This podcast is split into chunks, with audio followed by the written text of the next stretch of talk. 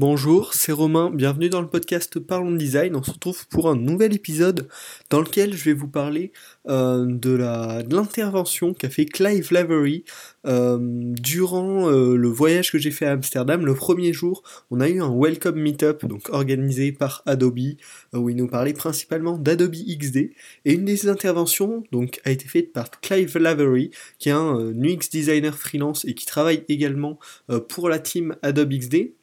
Euh, et donc son intervention portait sur les interfaces vocales. C'est un sujet qui m'intéresse beaucoup, dont je vous parlerai très probablement dans les prochains épisodes. Et donc, on va euh, faire ensemble un petit résumé de cette intervention. Qu'est-ce que j'en ai retenu? Qu'est-ce qui peut vous intéresser?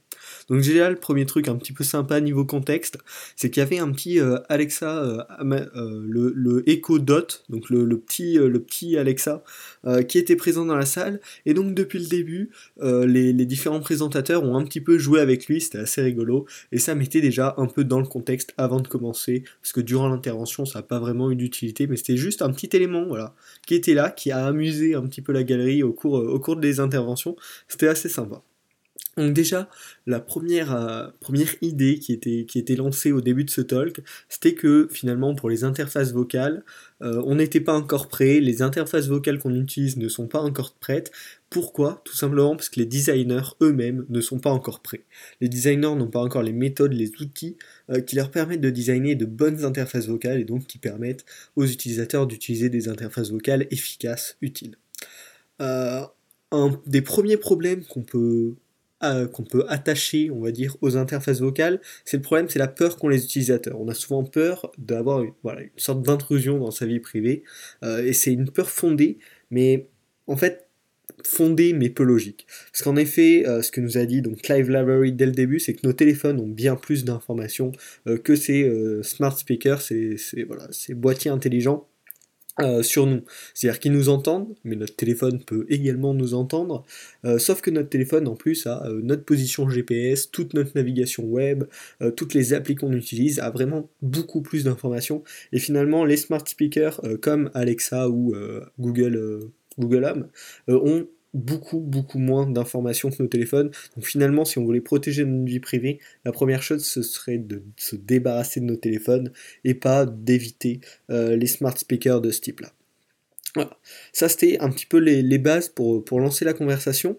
Et finalement, la première question qui va euh, articuler toute la suite, c'est avant, on se posait la question est-ce que les designers doivent apprendre à coder, à développer? Ça, je vous en ai souvent parlé dans mes podcasts.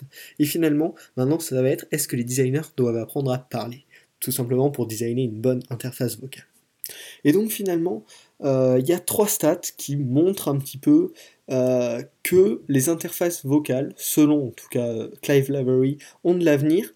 Euh, la première, c'est bon, les chatbots. Ça a été lancé un petit moment, c'était un peu la mode, et puis Bon, ça n'a pas explosé encore en tout cas. Euh, mais malgré tout, c'est tout à fait différent d'une interface vocale. C'est-à-dire que dans une interface vocale, il y a malgré tout euh, l'intonation qui transmet euh, des informations sur ce que veut l'utilisateur, ce que n'a pas le chatbot. Et le chatbot entraîne plein de contraintes. C'est-à-dire qu'on doit malgré tout lire, écrire, ce qui nous prend un certain temps, un temps plus important que le fait juste de parler, qui est beaucoup plus naturel pour nous. Pour l'avenir des interfaces vocales, ce qui est bon aussi, c'est que donc d'après certaines statistiques, donc là il nous montrait notamment une statistique sur les messages audio qui sont beaucoup plus utilisés par les jeunes.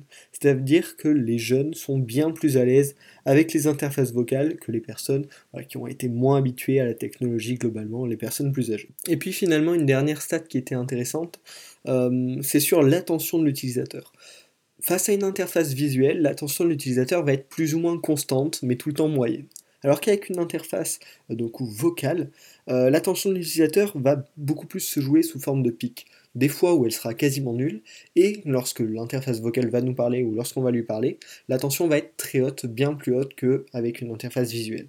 Donc voilà, il faut aussi s'adapter à ce modèle de constance moyenne, de niveau d'attention moyen et euh, pic d'attention. Et donc finalement là on va s'attaquer vraiment au vif du sujet, ce qui est comment designer pour l'interface vocale. Donc ce que lui propose, c'est tout simplement de reprendre le process euh, de design d'interface normale en adaptant les méthodes et les outils. Avec pour commencer des guidelines, on va dire, de faire un bon VUI design, donc design d'interface vocale.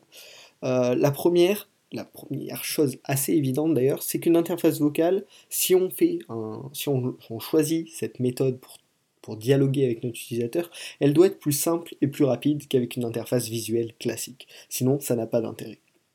Ensuite, on doit prendre des décisions claires sur les objectifs de cette interface vocale. Quels sont les objectifs précis qu'elle doit, auxquels elle doit répondre? Euh, C'est encore plus important qu'avec une interface euh, visuelle, euh, car on a un parcours compliqué et de bien plus complexifié euh, par le vocal qu'avec le visuel, et donc c'est encore plus important de définir un objectif clair pour cette interface. Ensuite, on doit minimiser la friction euh, donc avec l'utilisateur, et l'interface vocale doit être fiable de manière constante. Elle doit toujours répondre euh, à nos attentes de manière la plus constante possible. Les erreurs dans une interface vocale en fait sont beaucoup plus difficiles à accepter pour l'utilisateur que dans une interface visuelle. Et le dernier point euh, dans les guidelines du bon design d'interface vocale, c'est de penser tout le temps à prendre en compte le lieu et l'intonation de l'utilisateur. Tout le contexte va avoir une importance euh, d'autant plus capitale dans une interface vocale. Ensuite, au niveau des outils, euh, il dit que l'étape de conceptualisation et de prototypage finalement se confondent de plus en plus dans le design d'interface vocale et que c'est pas la peine d'essayer de les séparer. Et donc finalement là il nous propose plein d'outils euh, différents pour pouvoir prototyper, imaginer, concevoir une interface vocale. Le premier, c'est tout simplement d'écrire des scripts, des dialogues d'exemple. Euh, ou sinon de réaliser un arbre des options, un peu sous une forme d'algorithme, avec euh, si l'utilisateur dit ça, qu'est-ce que peut lui répondre l'interface vocale, et quelles vont être les possibilités par la suite, créer tout un, arbre en fait des options, des possibilités de réponse. c'est ce qu'il appelait un peu un dialogue flow, euh, donc ouais, c'est cette espèce d'arbre des possibilités. On peut également penser à tout simplement un, type scénario, un petit peu comme on ferait pour un film, mais là pour une interface vocale, donc qui prendrait pareil toute la continuité des réponses et des questions euh, de l'utilisateur. Ensuite, le, dernier point qui a bien sûr été pas mal promu et qui me paraît assez intéressant, mais c'est plus pour le coup dans une finalité de prototypage, c'est que Adobe XD propose une fonctionnalité de transition par la voix entre différents storyboards. Donc vous êtes sur votre page d'accueil et vous pouvez dire lorsque, l'utilisateur va dire euh, quelle est la météo, hop, passer à un autre storyboard. Et donc avec cet outil euh, qui est très inspiré de l'interface, parce que tout simplement on a besoin d'une interface visuelle derrière, mais qui peut être utilisée comme un outil de prototypage d'interface vocale, arriver à des bah, quasiment euh, des interfaces vocales fictives qui ne vont pas réellement comprendre ce que vous dites, mais juste réagir à certains signaux spécifiques, mais prototyper toute une interface vocale.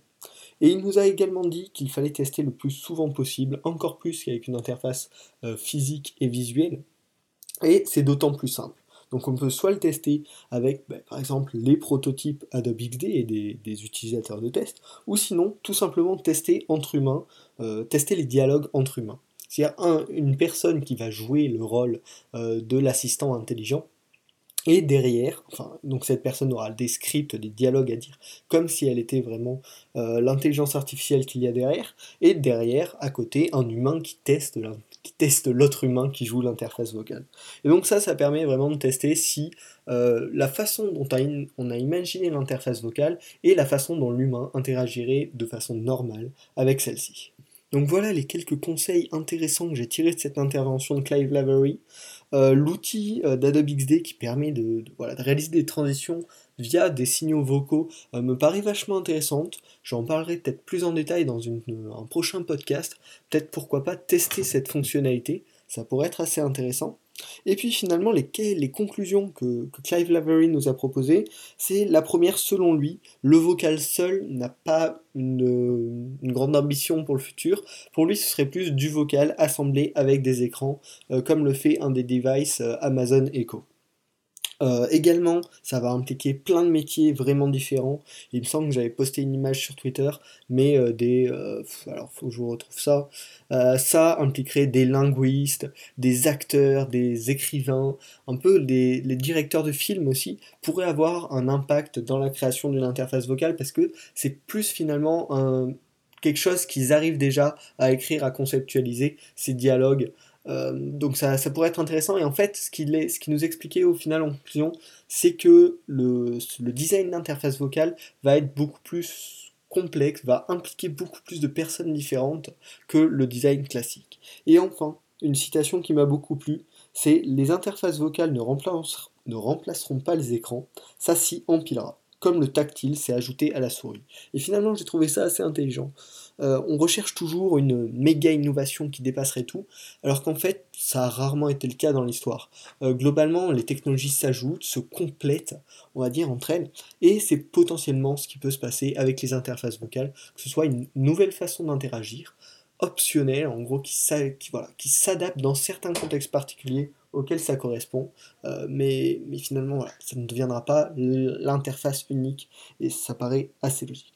Donc j'espère que ce podcast vous a plu. N'hésitez pas à me dire par message privé sur Twitter ou en commentaire si vous êtes sur YouTube euh, ce qui vous a intéressé, vos conseils, si vous avez des, bonnes sources pour trouver euh, des, pistes de réflexion sur le design d'interface vocale, et également à me dire si vous souhaitez que qu'on explore cette fonctionnalité d'Adobe XD ensemble. On se retrouve la semaine prochaine pour un nouvel épisode du podcast Parlons Design.